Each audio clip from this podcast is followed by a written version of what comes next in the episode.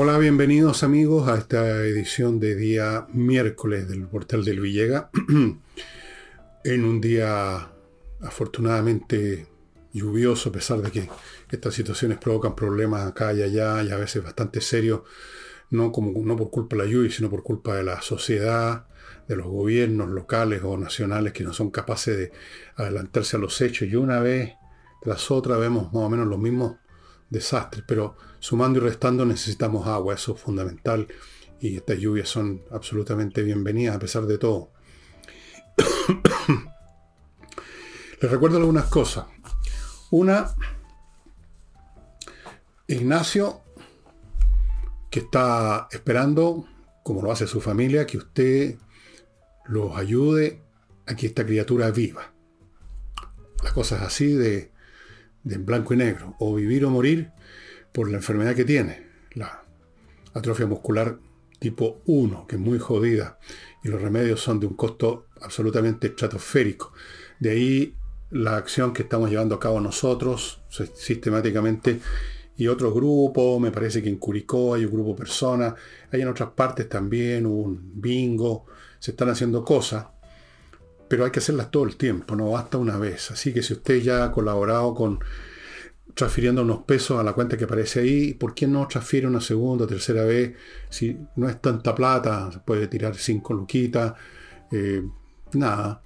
Eh, por muy jodido que no esté, 5 lucas no hace mucha diferencia para nosotros, pero hacen mucha si se acumulan. Esas 5 lucas y esas 5 lucas y otras 5 lucas ayudan a esta familia. Así que ya saben, eso es lo primero. Dos, em, pasando a otro plano, digamos, completamente distinto. Este jueves, con o sin lluvia, hay, hay flamenco en la Casa del Jamón. Una buena oportunidad para empezar ya en las cercanías del fin de semana. El jueves hay gente que ya empieza con lo que llaman la previa, creo. Bueno, vayan a la previa del jueves en la noche a la Casa del Jamón. Para esos efectos, reserven una mesa para que ustedes puedan instalarse a comer, a beber cómodamente. Y vayan a ver este espectáculo fantástico que se ofrece todos los jueves a las ocho y media. No olviden que hay un estacionamiento al lado, al lado, a 50 metros. Un estacionamiento subterráneo en Agustina, frente a la entrada de Tenderini, por el lado de Agustina, está este estacionamiento, así que usted llega, deja el auto seguro, sale, camina unos pasos y ya está en casa del jamón. Tercero, em, revolución. Cada día, dado los acontecimientos que vivimos, en vez de estar más obsoleto, más pasado de, más pasado de noticia, más anticuado, al contrario, cada vez se hace más viable y vigente, tal como ocurrió con Insurrección, que al principio parecía una visión completamente, por supuesto, ultra reaccionaria, porque todo el mundo hablaba del estallido social, pero se ha ido aclarando cada vez más, aunque sea de a poco, no, pues, fue una insurrección, fue un proceso organizado. Está este libro, está en Vejez como era, se creo que crean ejemplares, está Tsunami, está, qué sé yo, Julio César, está la Torre de Papel a un precio súper rebajado, menos 6 lucas, es decir, hay un montón de oportunidades, amigos, en, la, en el espacio, en el sitio elvillegas.cl slash tienda. Las entregas son súper rápidas y los precios son muy accesibles y nunca hemos tenido problema con el método de pago. Nunca. Y finalmente, antes de entrar a las materias que tengo, eh, a los que quisieron entrar al sitio de la Unión de Amigos de los Animales se encontraron con que no podían porque el sitio se les cayó justo, están con la mala, están quemados. Pero hay otra forma de contactarse con la Unión de Amigos de los Animales y es por Instagram. Yo no conozco ese sitio, pero supongo que usted sí. Instagram supongo que se pone arroba, entiendo que se pone y UAA, Unión de Amigos de los Animales, y ya va a llegar ahí, va a llegar ahí. Y acuérdese, imagínense sobre todo cuando hay problemas de lluvia y cosas así, las necesidades de estos animales que han sido salvados de, de la calle, salvados de los maltratos, etcétera, se hace complicado. Así es que vea manera de ponerse en contacto, o sea, no se, no se deje ganar por el primer obstáculo para aliviarse de no tirar cinco luquitas. si uno quiere ayudar de verdad, hace todos los esfuerzos necesarios y no se deja no se deja eh, poner obstáculos por la primera piedrecita con que uno se topó. No, señores. Y ahora entremos en materia. En estos días, y desde hace días, semanas ya, y cada vez va a ser con mayor fuerza, el gobierno y la izquierda van a darle duro al redoble de tambor de la conmemoración del 11 de septiembre. Por muchas razones, eh, en general las izquierdas viven con sus narrativas mirando hacia atrás, viven de sus mártires, ya sean reales o ilusorios, viven de eh, crucificar a, los satanes de turno, si no es Pinochet, es Piñera, si no es Piñera y Pinochet, será algún otro. Tiene, tiene que haber siempre una, una narrativa como propia de las religiones, con su crucificado, con su Mahoma, con su víctima, con su persecución, con sus mártires, como todas las religiones. Fuera de eso quieren sacar provechos políticos de inmediatos, hacer que la gente se olvide, supuestamente generar una unidad que no veo cómo se podría producir cuando el tema más divisivo que existe es este, y ya vamos a ir a ese tema a propósito de una votación que hubo en la Cámara de Diputados. No hay tema más apto para producir desunión, y no solo desunión, sino conflicto, y no solo conflicto, sino que odios y rabias que pueden algún día desembocar en, en un conflicto civil en gran escala, que este tema. Pero porfiadamente, majaderamente, mañosamente, la izquierda y este gobierno, encabezado por este majadero número uno, siguen con esto. Y les va a resultar mal. Pero fíjense ustedes, a propósito de conmemoraciones, el 4 de septiembre bien podría ser que se conmemorara un evento que no está hundido medio siglo más atrás en el pasado, ni produce más divisiones de las que hay, ni es una una interpretación específica de la historia, que por supuesto quieren convertirla en la historia oficial para todos, y hay del que tenga otra opinión, porque entonces se le acusa negacionista. El 4 de septiembre bien podría conmemorarse que el año, solo un año, del momento en que casi dos tercios del país rechazaron la propuesta constitucional que pretendía que llegáramos a la revolución conforme a la ley, por así decirlo. Si hubiera ganado la proposición, que pudo haber ocurrido en otras circunstancias, nadie habría podido parar el proceso de esto que llaman ahora las transformaciones profundas y estaríamos simplemente en un tobogán sin otra salida que una salida no institucional que nadie quiere. El pueblo supo en un momento dado rechazar eso, supo manifestar que cualquiera que sean las argucias, las mentiras, el predominio comunicacional que han, han, tenido hasta el día, ya lo están perdiendo, pero lo tuvieron hasta ese momento en forma abrumadora, porque se sumaron a hacerle reverencias al discurso políticamente correcto y a la izquierda y al gobierno los medios tradicionales y todo el mundo, en parte por complicidad, en parte por miedo, en parte por necedad, en parte por cobardía. Lo tenían todo. Y el pueblo les hizo, les hizo una tremenda tapa. Ahora están insistiendo, pero ya en otras condiciones completamente distintas. Ahora están, de hecho, hay sectores de la izquierda que quieren rechazar a priori, el, porque ven que va a salir posiblemente un proyecto constitucional completamente distinto al que ellos quieren. Podría conmemorarse, ¿no es cierto? Pero no se va a conmemorar. La derecha, o sea, la expresión política a nivel institucional, podríamos decir, de la oposición, no, no va a recordar el 4 de septiembre. Se mueren de miedo. Lo, lo más que van a hacer es mirar para otro lado, algunos se van a incluso sumar a las conmemoraciones, algunos van a hacer el papel, o más bien dicho, el papelón que están haciendo hace tiempo con tal de eludir el bulto, con tal de evitarse problemas, peligros, cagados de miedo es la expresión que corresponde, no van a conmemorar el 4 de septiembre. Pero muchos chilenos lo van a conmemorar, los que se acuerden por lo menos, dentro de su mente, de sus corazones y de sus casas, diciendo, ese 4 de septiembre, dos tercios de los chilenos, entre los cuales me incluyo, le hicieron tapa al proyecto constitucional y el país pudo evitarse esa primera posibilidad de perderse completamente en el abismo del modelo destructivo, no sé si darle el nombre comunista, socialista o qué, no sé, que están proponiendo, que proponían y que siguen proponiendo y que siguen tratando de conseguir ahora con artimaña.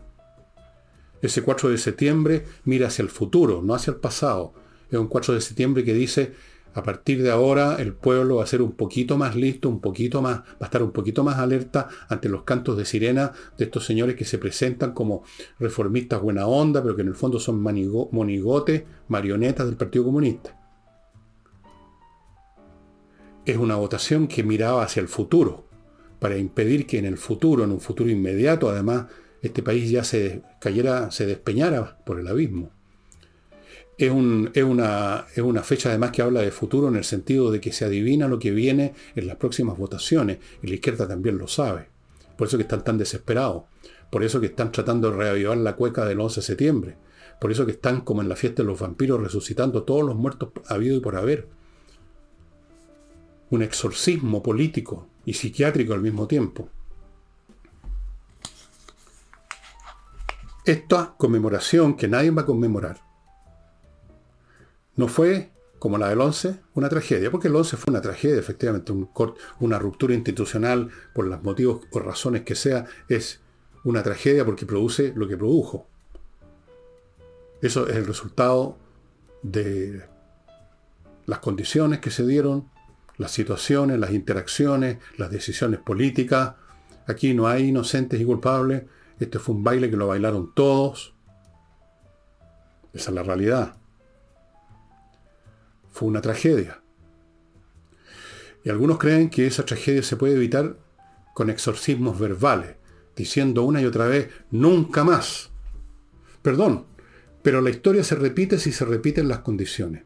Si se repiten las condiciones, se repiten los, los resultados.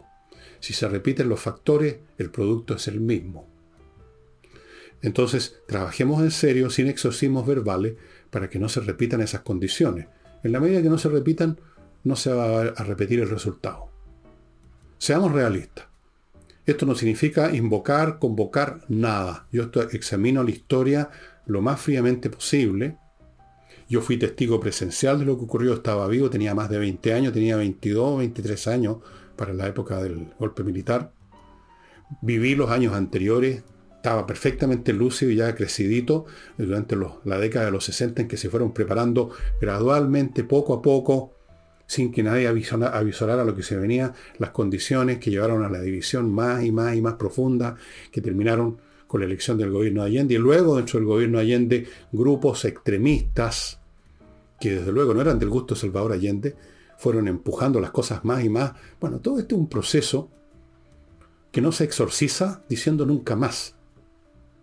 Estas cosas no se exorcizan, la magia no funciona, nunca ha funcionado. Funcionan los actos, funcionan las decisiones, funcionan las instituciones, no las invocaciones.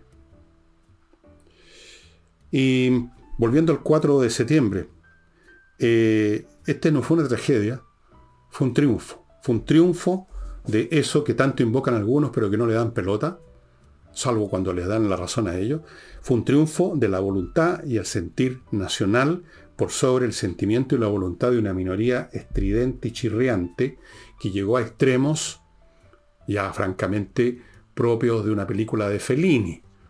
Con esa, eso, llamémoslo actores que se metieron una bandera por el poto con aquellos en la, en, la, Asamblea Constitucional que se negaban ostentosamente a cantar la canción nacional, que enarbolaban banderas recién inventadas. Todo ese alarde, toda esa trifulca, todo ese aquelarre político psiquiátrico fue rechazado. Y eso fue un triunfo del sentido común del pueblo chileno. Eso debiera conmemorarse porque además no solo es reciente, no tiene, tiene apenas un año, lo va a cumplir el 4 de septiembre, sino que mira hacia el futuro, no hacia el pasado. Así es que mm, esta 4 quizás merecería conmemorarse, pero no va a conmemorarse. No va a contar con el auspicio del gobierno y de la izquierda, no van a haber manifestaciones, no van a haber marchas, no van a haber concentraciones, no van a haber programas especiales que ya deben estarlos preparando en la televisión, la eterna, siempre las mismas películas del golpe de septiembre, de la moneda en llama, lo de siempre. No va a haber nada de todo eso. Cero. Cero. Ni siquiera se va a decir. Yo creo que soy el primero que lo estoy diciendo ahora. Me parece, creo. De los políticos, olvídense. No van a haber recitales ni eventos públicos, ni van a llegar poetas de quinta categoría a recitar versos revolucionarios. No va a haber nada de todo eso. Pero por Dios que está palpitando fuerte ese corazón, así invisible, medio escondido, medio sepultado, pero más vivo que ninguna de todas estas faramayas mediáticas que va a montar el gobierno y que le van a resultar muy costosas. Porque entiendo, y lo, lo mencionó en el programa de ayer Nicole Rodríguez, en que las encuestas señalan que la cantidad de personas que se interesan en el tema es mínima. Apenas alcanza los dos dígitos. Creo que el 10%, por ahí andaba la cifra. Le va a salir para atrás. Le va a salir el tiro por la culata. Y recuerden lo que conversé ayer, si es que vieron el programa. Aquí no se trata de desfigurar, de mirar a huevo los hechos del 11 de septiembre se trata de respetarlos en su verdadero valor y no convertirlos, como ha hecho la izquierda sistemáticamente, fríamente, cínicamente, en un instrumento político para asusar a la gente, para avivar los odios, para reabrir heridas y para generar esos climas de odiosidad que son el caldo donde las izquierdas viven contentas y a veces hasta crecen y a veces hasta llegan al gobierno. He dicho, estimados amigos, Vamos a mi primer bloque comercial, puros productos y servicios para su beneficio hoy o mañana. La Academia entreninglés.com está ofreciendo un curso para terminar este año hablando inglés ya de una vez por todas. Consiste en 24 clases más dos clases gratis de conversación para que afine lo que aprendió. Precio 399 luquitas, amigos, súper eficiente el curso. Cursos por online son siempre muy potentes. Cursos dados por profesores de inglés de verdad, más potentes todavía. Amigo, va a aprender inglés. Continúo con, una vez más se me olvidó sacar la linterna que les iba a mostrar. Me, van a tirar las orejas y quizás que más, los de Torch. Pero en fin, perdón, perdón, así soy yo, vivo en la luna. Torch tiene las mejores linternas que usted podría obtener en este país en este minuto. De todos los portes, todas potentes, todas cargables, enchufándola a la corriente o a una, una, unidad USB en el computador, todas resistentes al agua, todas resistentes a los golpes, todas con una potencia impresionante. Algunas de estas linternas tienen un alcance de más de un kilómetro en las de luz fiable, usted toca el botón y van a prender bien, no como las linternas con esas pilas gordas, grandes, que se sangolotean dentro de la linterna y que se agotan muy rápido y la luz es ahí nomás. No, y aparte que son de este volado. Estamos hablando de cosas pequeñas como la que tengo en el bolsillo, otras un poquito más grandes. Son realmente prácticas, amigos. Torch, póngase en contacto. Mañana sin falta les muestro varias linternas. Perdón, perdón.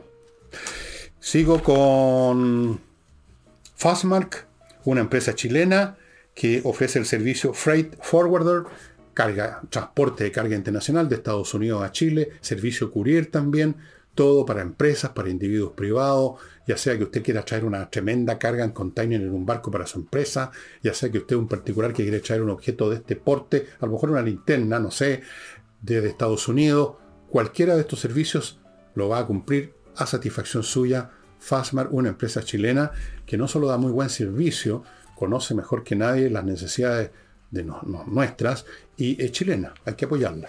Fastmark.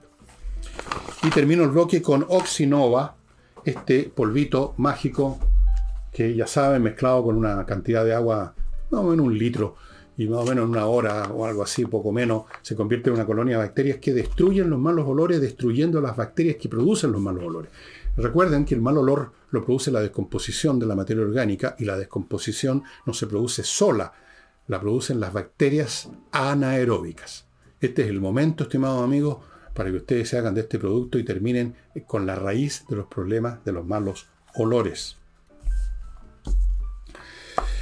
Como era previsible y creo que lo anuncié que sí, probablemente iba a ocurrir, y ocurrió, Ocurrió por razones técnicas, jurídicas y ocurrió por razones de telefonazo, supongo.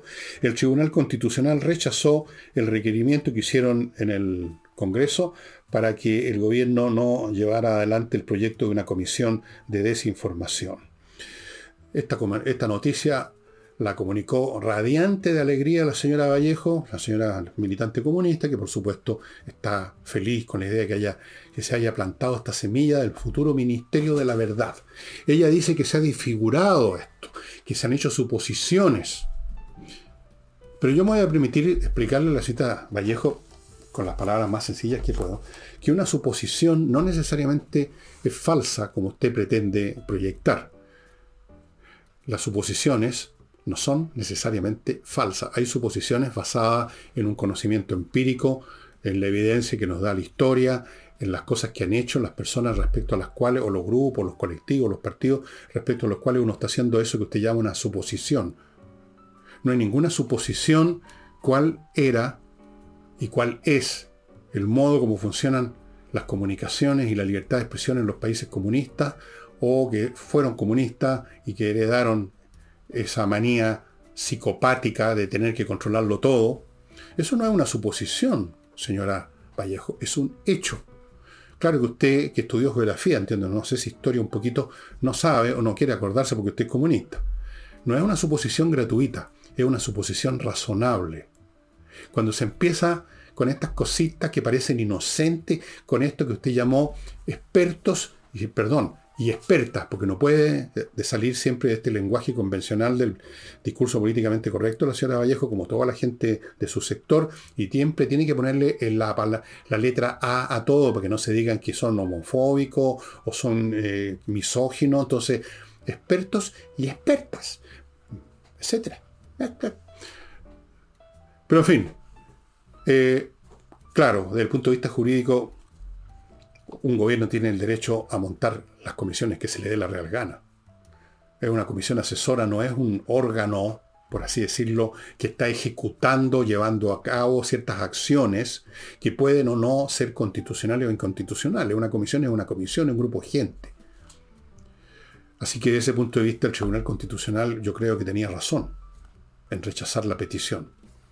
Y yo creo que las que pidieron que la Tribunal Constitucional la rechazara sabían que iba a ser rechazada su petición, querían hacer eso que llaman, ¿cómo es? Un punto político. No sé qué quieren decir con esa tontera, pero punto político. No hubo ningún punto político en esto, no podía haberlo. Le dieron un punto político al gobierno. Sale con un triunfito chiquitito, pero triunfo puede todo. Ahora, esto no significa entonces que esta comisión es inocente. Yo solamente digo que no había un mérito jurídico constitucional para impedir que, se, que llegara a existir. Su existencia en sí lleva a la suposición que no es gratuita, señora Vallejo, que no es eh, eh, antojadiza, de que esto se puede constituir, se puede convertir en el principio de una serie de mecanismos y quizás el día de mañana organismos y disposiciones legales que lleven a que haya alguien que controle qué es lo que se puede decir y qué es lo que no. Recordemos, señora Vallejo, que su partido, por intermedio de una de sus militantes más famosas, eh, han querido, y lo quieren todavía, promulgar leyes para castigar eso que llaman el negacionismo. O sea, en otras palabras, si usted escribe o dice algo de que le gustó el régimen militar o que estuvo estupendo el régimen militar o cualquier, o siquiera, ni siquiera eso, sino que tratando de buscar explicaciones de por qué llegó a existir un gobierno militar, usted es un negacionista. ¿Negacionista de qué? De los atropellos los derechos humanos, de las víctimas, otros. Yo creo que no tiene nada que ver una cosa con otra. A propósito de eso, no hay nadie más negacionista que los comunistas que se niegan a ver y a reconocer de ninguna manera que sus ideas materializadas en gobiernos comunistas han causado en la historia humana la mayor cantidad de víctimas que se han registrado. En Rusia solo, ya sea directa o indirectamente por obra y gracias al Partido Comunista, especialmente en la época de Stalin, murieron, bueno, las cifras cambian según los tratadistas, pero estamos hablando de más de 20 o 30 millones de personas. Eso, el negacionismo de eso es sistemático en los comunistas.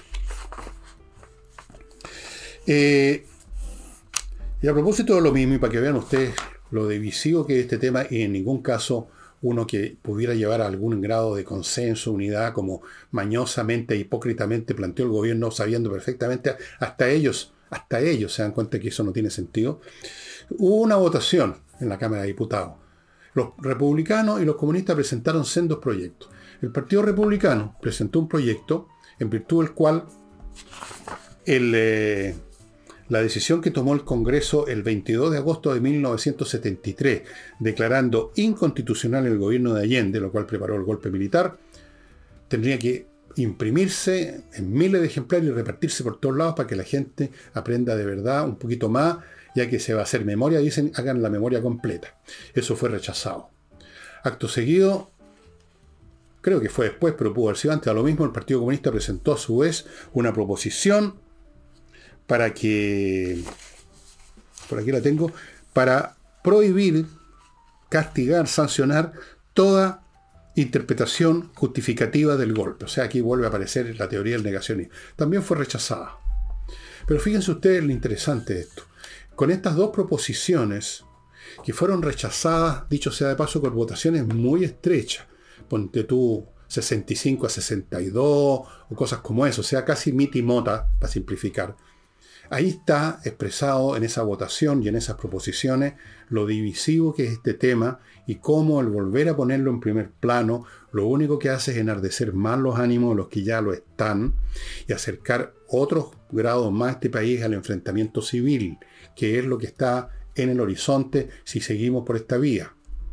Yo ya sé que algunos cuando uno dice estas cosas van a decir lo mismo que me dijeron tanto cuando yo anuncié que venía una revolución hace montones de años atrás, porque no son capaces de ver más allá de la nariz. Y además les parece tan horrible, tan espantosa la sola idea que pudiera tener, haber un enfrentamiento civil, que entonces eso sí que son negacionistas, meten la cabeza en la arena y niegan ninguna posibilidad. Pero las posibilidades siempre existen y se están dando todos los elementos en este momento en Chile para eso. Es cuestión que ustedes estudien, por ejemplo, los interesados en el tema de, los enfrentamientos civiles, para no decir guerra civil de frentón, estudien el proceso que tomó unos 20 años más o menos, por ahí, en Estados Unidos para llegar a la guerra civil, la guerra de secesión, que costó, a ver, déjenme si me acuerdo, más o menos un millón de muertos. La guerra civil costó en Estados Unidos de 1861 al año 65, costó más muertos que todos los muertos que ha tenido Estados Unidos en la Primera Guerra Mundial, más la Segunda Guerra Mundial, más la Guerra de Vietnam. ¿Y cómo empezó esto? Bueno, ustedes analicen pues, cómo empiezan las disputas política, empiezan a llegar a las masas, empiezan a convertirse en temas cada vez más ásperos, empieza la división incluso en el seno de la familia, y empiezan las rabias, y llega un momento en que se produce una coyuntura trágica que cataliza esta rabia y estos odios en la forma de dos bandos enfrentándose físicamente. Y en esta votación del Congreso, que se hayan presentado estas proposiciones, una de las cuales me parece más razonable que la otra, por lo menos la de los republicanos se refiere a una cosa que ocurrió realmente. Existió esa decisión del Congreso en 1973, el 22 de agosto, de declarar inconstitucional el gobierno salvadoreño. Es un hecho. Un hecho. Y ellos dicen que ese hecho sea conocido. Lo del Partido Comunista no es un hecho todavía, querrían que fuese un hecho. Son por los opuestos y fíjense usted, y eso es lo que más es grave, divisiones en las votaciones casi 50%. Eso es un mal síntoma, estimado amigo. Muy mal síntoma. Pésimo.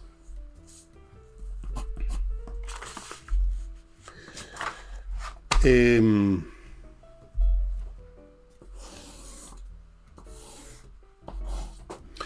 volvamos ahora al tema constitucional, esta vez en relación a este segundo proceso que está viviéndose y que en diciembre entiendo que es la votación, que la gente dirá si aprueba o no aprueba. Y el, este político bastante conocido, ya que le llaman el Rojo Edward, porque es colorín, el Rojo Edward, que es republicano, dice que esta cuestión tiene que terminar ahora. Que si se rechaza la proposición una proposición que probablemente va a salir muy cercana o quizás idéntica al gusto que tiene Roja, una, constitución completamente distinta a la proposición anterior. Pero igual, él se pone en el caso que sea rechazada, por quienes sean. Si es rechazada, dice, hay que terminar con esto y por lo tanto estaba proponiendo una reforma constitucional que diga que este asunto termina, si es rechazada, por lo menos por dos años antes que empiece de nuevo el tonteo con esto, si es que es así. O sea, si se rechaza, bueno, la cosa se para. Si se aprueba, bueno, no es necesario de nada porque se aprueba y se aprueba y se acabó la cuestión. Ya no hay más que, no hay, no hay ninguna posibilidad de otra discusión, por lo menos aparentemente, porque parece que hay algunos porfiados que quieren tocar estos temas eternamente. Yo, esta proposición, por supuesto, no va a llegar a ninguna parte, estimado amigo.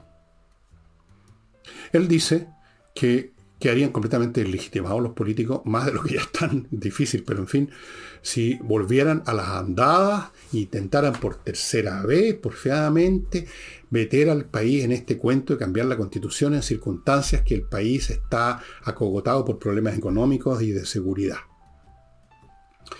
Y otros que van a venir pronto, les advierto, y esto no lo dijo el Rojo se lo digo yo, el Blanco Villegas, vienen nuevos conflictos militares a nivel mundial y eso va a producir una disrupción, la caballa la economía mundial, como mínimo, porque pueden haber otras consecuencias. Y en esas circunstancias, el Estado chileno, no digo el gobierno, el Estado chileno se va a enfrentar a situaciones que van a requerir una concentración total en el manejo de cuestiones muy, pero muy prácticas, partiendo por la economía muy práctica. El país no tolera, ni siquiera si no ocurre nada de todo esto que estoy diciendo, no tolera otro proceso. Y si ocurren, como yo creo que van a ocurrir, y ojalá me equivoque, vamos a tener otra, otra guerra más. Va a ser suficiente ya para dislocar completamente por largo tiempo la globalización, el comercio internacional y nos vamos a las pailas con nuestras exportaciones. Pero aunque no suceda eso, Virgen del Carmen, por favor, aún así, el país no tolera otro proceso. O sea, ya sería para simplemente salir a las calles a tirar por la ventana a los congresales y a todo el mundo. Son realmente una casta que se está empezando a convertir de ser una casta despreciada de profesionales en una casta odiada por por, las más distintas razones, pero detestadas. Unos porque las consideran un sinvergüenza, inescrupuloso, ineficiente, aprovechadores, abusadores, mentirosos. A unos porque los consideran reaccionarios, a los otros porque se les considera comunistas, para todos los gustos.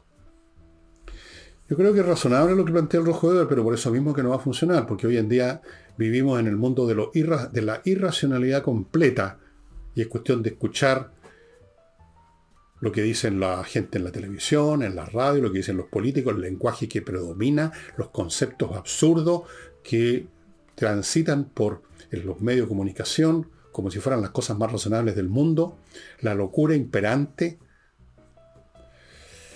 Bueno, y sigamos en, la, en el Congreso. Pero antes de volver al Congreso, donde se volvió a votar el tema de los estados de excepción, permitidme, hermanos, en Cristo, porque yo soy cristiano, aunque no creo en Dios, pero soy cristiano igual. Eh, otro grupo de productos y servicios de utilidad para usted, amigo. Por ejemplo, a propósito de seguridad, Seguridad y Acceso es una empresa que instala los elementos tecnológicos más avanzados del momento para proteger, para defender, para impedir que la puerta de entrada a su edificio condominio sea violada por los delincuentes. Una vez que transponen la entrada y entran al condominio o al edificio, alguien va a salir, o quizás varios, muy perjudicado. Esa es la primera y última barrera defensiva, es la entrada, el acceso al edificio o al condominio. De ahí que vaya poniéndose en contacto para instalar toda la última tecnología para control de acceso con un montón de elementos técnicos que usted puede ver con ellos. Continúo con miclimo.com que está ofreciendo la mejor, como siempre ha hecho, la mejor climatización y que este verano va a ser esencial, amigos, porque el frío, bueno, es jodido, pero uno lo puede resistir, se pone un chaleco, después se pone otro, se pega un pencazo, pero cómo se combate el calor en los que vienen este verano, ahí no hay manera. Ni siquiera tirándose al agua en una piscina, eh, eh, es espantoso. Climatización con mi clima. Póngase ya en la colita, amigos, para que le instalen estos sistemas y pueda pasar este verano razonablemente bien. miclimo.com. Continúo con kmmillas.cl, el sitio donde usted puede vender sus millas acumuladas por sus vuelos, que no va a ocupar y que en cualquier momento desaparecen, puede que ya estén desapareciendo ahora, y usted se va a quedar sin nada. Vaya a kmmillas.cl y se los van a comprar por buena plata. Y termino este bloque con la florería más grande y más completa de Chile, Villa Flores, que ofrece, entre muchas otras cosas, 400 composiciones florales distintas para que usted coja la que le parece más adecuada para aquel evento, situación en que piensa llevar eso, un arreglo floral. 15% de descuento si mencionan mi nombre, por haber visto, por saber de ello en este canal. Bueno, les decía que esta es la que se prorrogó de nuevo el estado de excepción en la macrozona sur, creo que esta es la trigésima. Más de, más de 30 en realidad. Trigésima tercera o algo así. O segunda. La UDI rechazó. La UDI rechazó, no porque quieran rechazar el estado de excepción, sino para hacer un punto sabiendo que iba a ser de todas formas aprobado. Lo que pide la UDI es de frentón una cosa que por supuesto no va a obtener con este gobierno. Ellos lo saben, pero no quieren hacer, vuelvo a usar la expresión, un punto político. Ellos piden que se decrete lisa y llanamente el estado de sitio en Ercilla y eso que llaman, no sé exactamente qué es lo que abarca, el cono sur de la provincia de Arauco. Bueno, la zona de los atentados, obviamente. No va a haber estado de sitio porque eso ya deja las cosas bastante fuera de las manos del gobierno, las autoridades civiles, y las pone mucho más completamente en manos de las Fuerzas Armadas. Por, muchas razones. No lo van a hacer. La señora Tobá se niega a eso, ya dice que hay que fortalecer el estado de excepción que no ha servido absolutamente para nada, se lo han reprochado, con toda razón de que el estado de excepción no ha cambiado la situación, que siguen los crímenes, las quemas, los robos. Hoy día mismo o ayer se produjo otro evento, todos los días o día por medio se producen eventos y el estado de excepción solo sirve para que el gobierno finja que está haciendo algo ante el electorado, aunque tampoco eso sirve, el electorado se pegó al cachofazo hace rato, que el gobierno es una manga de mentirosos que no tienen ningún interés en hacer nada definitivo por la simple razón de que ellos están con la causa, con la llamada causa mapuche. Que no es la causa de los mapuches, sino que es la causa de la CAM y de otro grupete terrorista que han encontrado una salida, un método de evacuación de su resentimiento, su rabia y su pequeñez, eh, armando estos grupos violentos que muestran su gran valentía disparándole y matando gente desarmada. Nunca se han enfrentado con los militares. No, eso no, ¿para qué? No, ellos son héroes enfrentando gente que tiene las manos vacías. No lo van a hacer. La señora Tobá puede decir todas las estupideces habituales que dice y no va a cambiar eso ni un átomo, ni un milímetro se va a mover el gobierno y vamos a seguir. ¿Hasta cuándo? Eso ya no depende del gobierno, depende de lo que quiere hacer la CAM y los otros grupos. Son como dos o tres más. Ellos, ellos, ellos marcan el ritmo de las cosas. Si el día de mañana deciden pasar a, a eso que llaman los revolucionarios a otra etapa, una etapa superior de la lucha, y empiezan a poner bombas y empiezan a matar gente en masa, o empiezan a matar eh, a balazos a más gente, o empiezan a hacer otro tipo de atentados, quizás donde, entonces van a ser otros los que se encarguen del tema simplemente. Y eso es lo que va a ocurrir al final. Porque hay, por mucha paciencia que se tenga, por mucha paciencia que se tenga, que algunos tengan, por mucha eh, resistencia a hacer algo, eh, llega un momento en que no queda otro remedio. El gobierno va a seguir de brazos cruzados hablando de presentaremos querellas contra quienes resultan responsables, llevando proyectos para volver a instalar el estado, para volver a prorrogar el estado de excepción, declarando que se va a perseguir a los responsables. Van a seguir haciendo eso. Y si la situación crece en escala cualitativa y cuantitativa, bueno, ese es otro de los caminos que nos conducen a ese final que yo les he estado diciendo que se asoma ya en el horizonte. Vamos a ver qué pasa. En un plano diferente, la familia de Patricio Rojas, que quizá ustedes se olvidaron, pero fue un importante político demócrata cristiano en su tiempo, fue ministro del Interior de Eduardo Frei Montalva. Y cuando en un momento dado don Patricio Rojas afirmó que no había sido asesinado don Eduardo Frei Montalva, sino que había muerto, me parece que de una, de las típicas infecciones que a veces se producen eh, en los hospitales después de una operación. Cosa que puedo... A mí me ocurrió una vez, me operaron de apendicitis aguda y estuve a punto de parar las chalas. Tuve una infección con estafilococo dorado. justo había en ese momento el remedio para, para eliminarlo, si no yo no estaría aquí en este momento. Pero es una cosa que ocurre de vez en cuando. Y eh, eso es lo que habría ocurrido con Eduardo Frei. Pero el hecho es que en un momento dado en Chile se montó, por razones políticas, una máquina, una máquina comunicacional y política en virtud de la cual se dijo y se insistió hasta el, hasta el infinito, hasta el hartazgo con que había habido un crimen. Pero resulta que la Corte Suprema acaba, acaba de determinar, después de todos los millones de pruebas que se han dado, los millones de exámenes técnicos hechos por técnicos chilenos y extranjeros, la Corte Suprema decretó que no había habido tal cosa y que las personas que fueron culpadas y que pagaron con penas eran inocentes. Y entonces, como Patricio Rojas pagó la pena de que su partido, que era parte de esa máquina comunicacional y política, lo acusaron, supongo que de negacionismo, no sé si usaron esa expresión, lo expulsaron del partido, lo degradaron, lo denostaron, lo humillaron. Entonces la familia de Patricio Rojas pide que el Partido Cristiano pida excusa. El día de la coronta van a dar excusa. Sí, eh, en el Partido Cristiano sigue, por ejemplo, ahí eh, muy activa la señora Carmen Frey, que es una de las personas que ha insistido toda la vida en eso. Además, los partidos nunca piden excusa. Los partidos miran para otro lado. Miran para otro lado, simplemente. Se hacen los hueones. Son, son muy miserables en definitiva. Así que no va a haber ninguna excusa a la familia de Patricio Rojas que la pasaron pésimo. No solo Patricio Rojas, toda su familia, toda la gente de su círculo. Lo pasaron pésimo.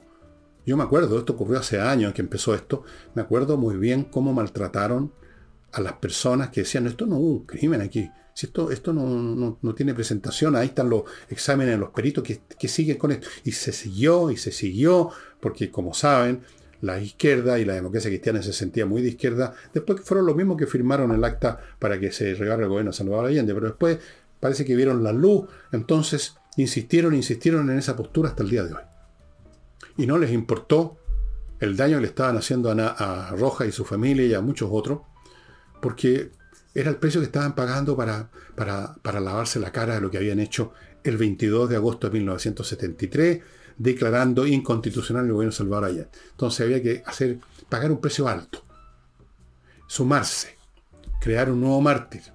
Eduardo Frei Montalvo, que fue un respetable presidente, lo convirtieron en un mártir. Seguramente que Eduardo Frei habrá rechazado completamente, y si está en otro mundo viendo lo que pasa aquí, seguramente le detesta todo lo que se ha hecho eh, haciendo uso de su persona para llevar aguas a ciertos molinos. Estoy seguro de eso, pero no lo podemos saber claro. Em,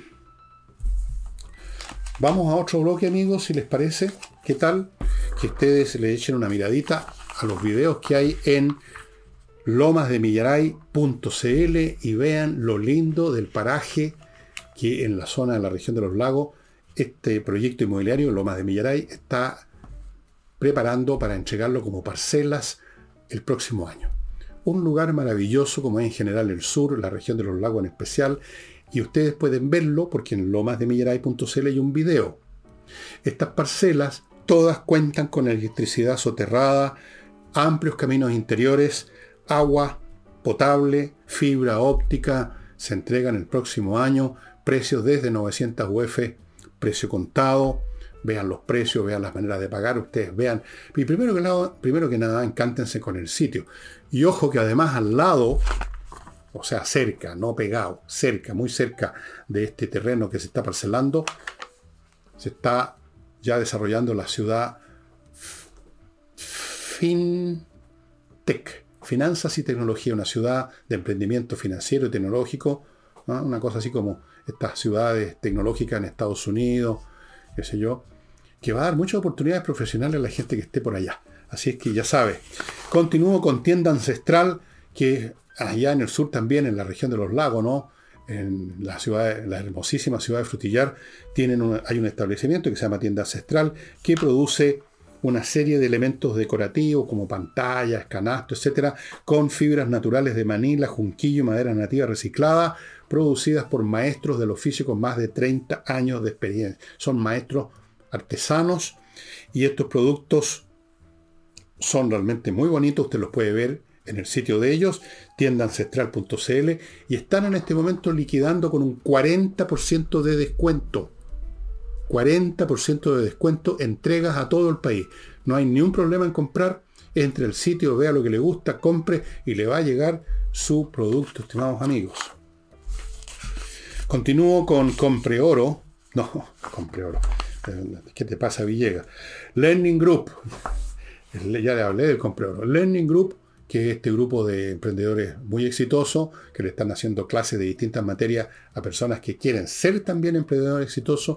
Y les recuerda que el 30 de este mes, unos días más, parte el curso de cómo invertir rentablemente en remates de propiedad.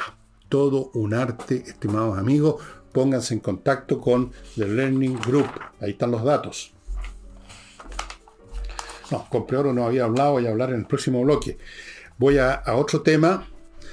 Como ustedes saben, la embajadora de Chile en el Reino Unido se llama se llamaba Susana Herrera. Me parece que es Susana, pero apellido Herrera de todas maneras y fue destituida, tuvo que abandonar, tuvo que renunciar, no sé cuál es el mecanismo que usó el Ministerio de Relaciones Exteriores, porque ella parece que de alguna manera trató de utilizar su cargo, la potestad, el, el resplandor, el glamour o lo que sea que significa ser embajador, para promover un proyecto en Chile que por supuesto significa que el Estado o algún órgano regional le pase plata a, la otras, a ciertas personas que están en este proyecto. No sé cuál es la relación de la señora Herrera con los caballeros del proyecto, si son solamente camaradas o no. El hecho es que hubo una reclamación, hubo gente que puso el grito en el cielo en la oposición y efectivamente a la señora Herrera se la hizo renunciar porque resulta que eso no puede ser de que se utilice un cargo directo e indirectamente para promover una acción de este tipo, para promover una sesión de dinero a, otra acción, no, sé si era una fundación o qué, capaz, capaz.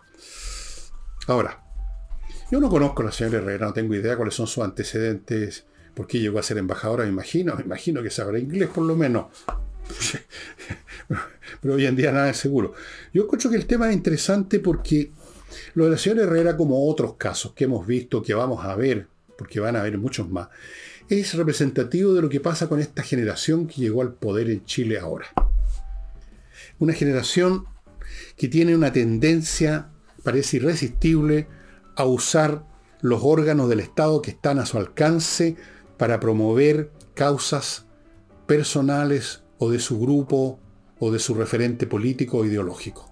Es decir, para usar al Estado no como instrumento de los fines y propósitos del Estado, de la nación, sino que como instrumentos de la causa de ellos.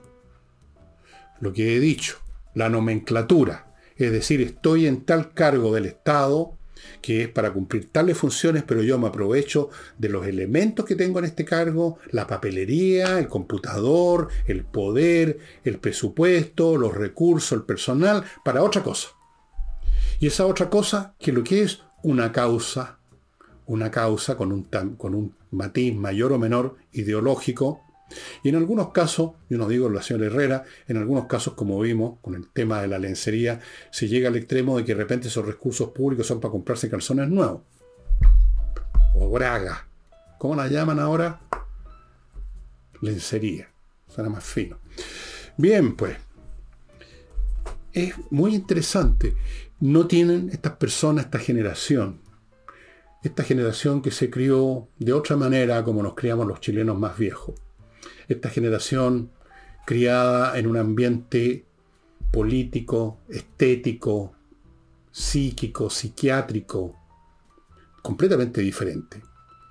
Eh, no son personas con un espíritu republicano, no entienden eso. Incluso les debe parecer una palabra casi obscena, que eso, espíritu republicano, les debe sonar muy fascista, reaccionario, como mínimo conservador, anticuado, espíritu republicano.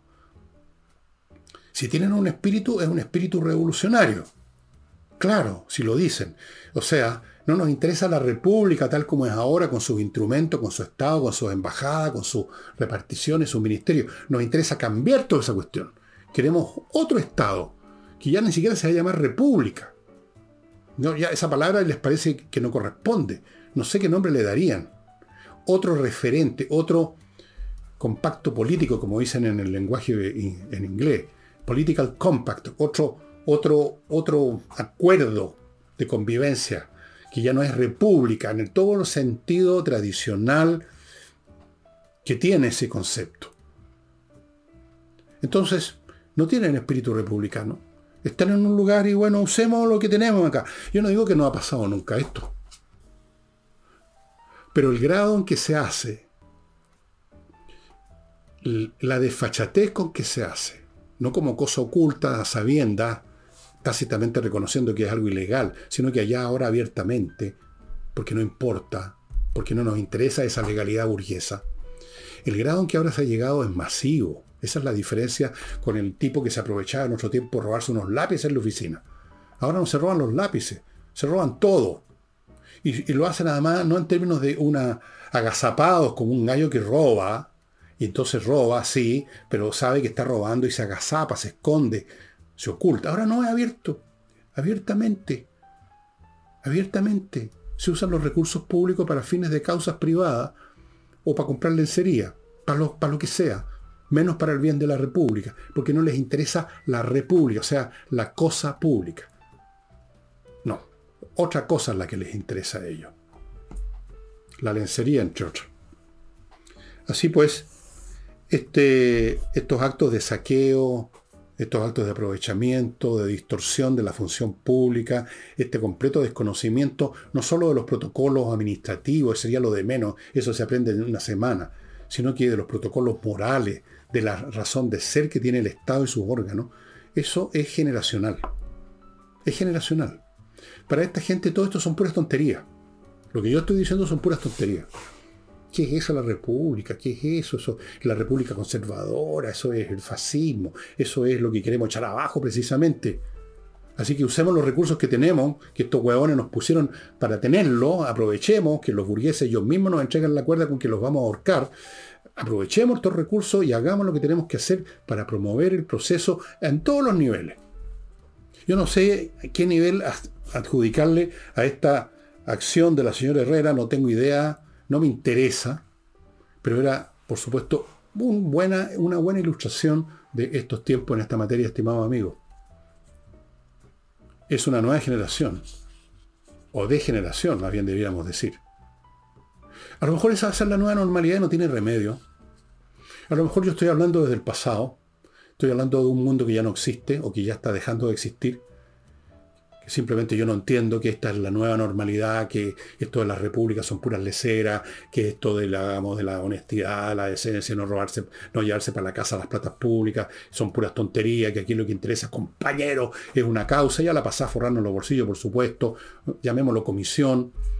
A lo mejor esa es la nueva normalidad y quién sabe, porque vemos países aquí en América Latina que también se han ajustado a la nueva normalidad, que de repente usted va por la carretera y, por, de la paranda de un puente están colgando los cuerpos, las cabezas de 20 tipos, que los mataron y, los decapitaron. Esa es la nueva normalidad en esos países. Usted sigue su marcha. Usted ya no ve esas cosas. La nueva normalidad en México es de que la gente con plata sale con guardaespaldas en autos blindados a las calles. En algún momento no era así, pero ahora eso es lo que se impera en México. La nueva normalidad de Venezuela no es la de hace 40 años atrás, evidentemente. Y supongo que tendrán que adaptarse las personas de mi edad, ¿no es cierto? Pero yo no me quiero adaptar a eso. Y estoy seguro que por lo menos dos tercios, si no tres cuartos del país no quieren adaptarse a eso. Lo vamos a ir viendo en las próximas elecciones y ahí se va a decir todo. Ahora, si el país el día de mañana les da nuevamente poder a estas personas. A la Susana Herrera, a, los Boris y a toda esta gente. Y les vuelve, los vuelve a elegir en el Congreso, en los colegios profesionales, en la moneda, los vuelve a poner ahí. Bueno, Significa que esa es la nueva normalidad, que esa es la nueva antropología, que ese es el nuevo nivel intelectual de los chilenos y no hay nada que hacer y si a uno no le gusta se tiene que mandar cambiar o se tiene que arrinconar en su casa, se tiene que tomar un calmante cualquier cosa, pero por el momento yo creo que no va a ser así. Y lo vamos a ir viendo cada vez más claramente en los próximos meses, estimados amigos. Y antes de mostrarles el libro que les tengo, que es muy interesante a propósito de esto que estoy hablando, compreoro.com, el sitio donde usted puede comprar oro o y plata en lingote, valores intrínsecos, valores reales, materiales que usted nunca va a perder y que puede vender en cualquier momento si tiene alguna urgencia en cualquier parte del mundo. Compreoro.com. Continúo con Ángel Hey, el corredor inmobiliario que todavía vende. Hay que decir así hoy día. Todavía vende porque los demás no venden nada o muy poco prácticamente. Todos los corredores de propiedades le pueden contar la misma historia. Pero Ángel Hey sigue vendiendo. Es increíble la eficacia de los métodos que él tiene. Así que ya sabe, si tienen empantanado una propiedad por ahí, contáctese con Ángel Hey. Y termino con González y compañía expertos en derecho penal. Este es un bufete de abogados penalistas. Si usted está metido por las buenas o por las malas, en un problema penal, o sea, algo contemplado en el Código Penal, donde las, las penas pueden ser privación de libertad, más, le vale ponerse en manos de estos expertos penalistas. Algunos de ellos han sido fiscales acusadores, conocen la tramoya por todos lados, han estado y están en casos importantes que de vez en cuando han salido en la televisión. González y compañía, póngase en manos de los mejores. Este libro creo que se lo he mostrado antes, pero se los muestro de nuevo, que está en castellano, como ustedes ven, es una editorial accesible, está también en inglés, lo he verificado, está en todos los idiomas y en todas las formas posibles. Este. La Revolución Rusa, tragedia, la tragedia de un pueblo de Orlando Figues.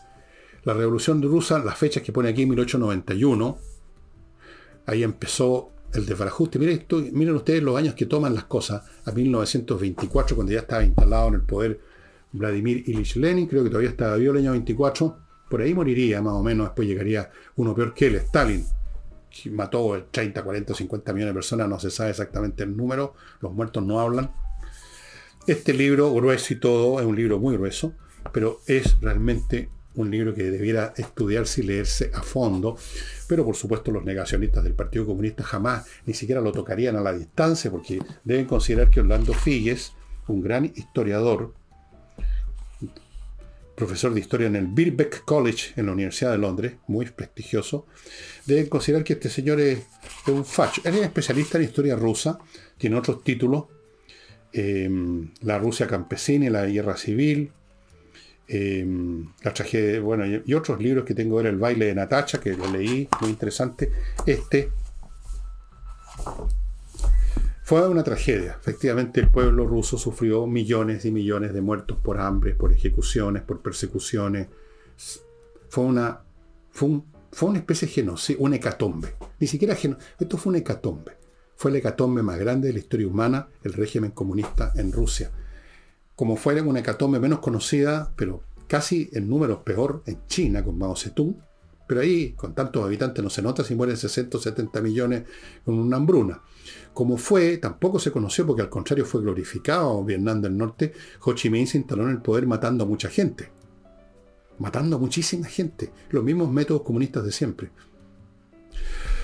Cuanto a Cuba, bueno, también mataron a harta gente, no millones, pero mataron, tienen su dosis también, tienen su, cuota de, asesinatos, de masacres, de tipos pudriéndose en cárceles por años de años. Bueno, aquí está la historia en su forma más, como dijéramos, más intensa, lo que pasó en Rusia, la revolución rusa, amigo, se los recomiendo fervorosamente. Y eso sería todo por hoy. Espero que nos veamos mañana con Nicole Rodríguez. Chao.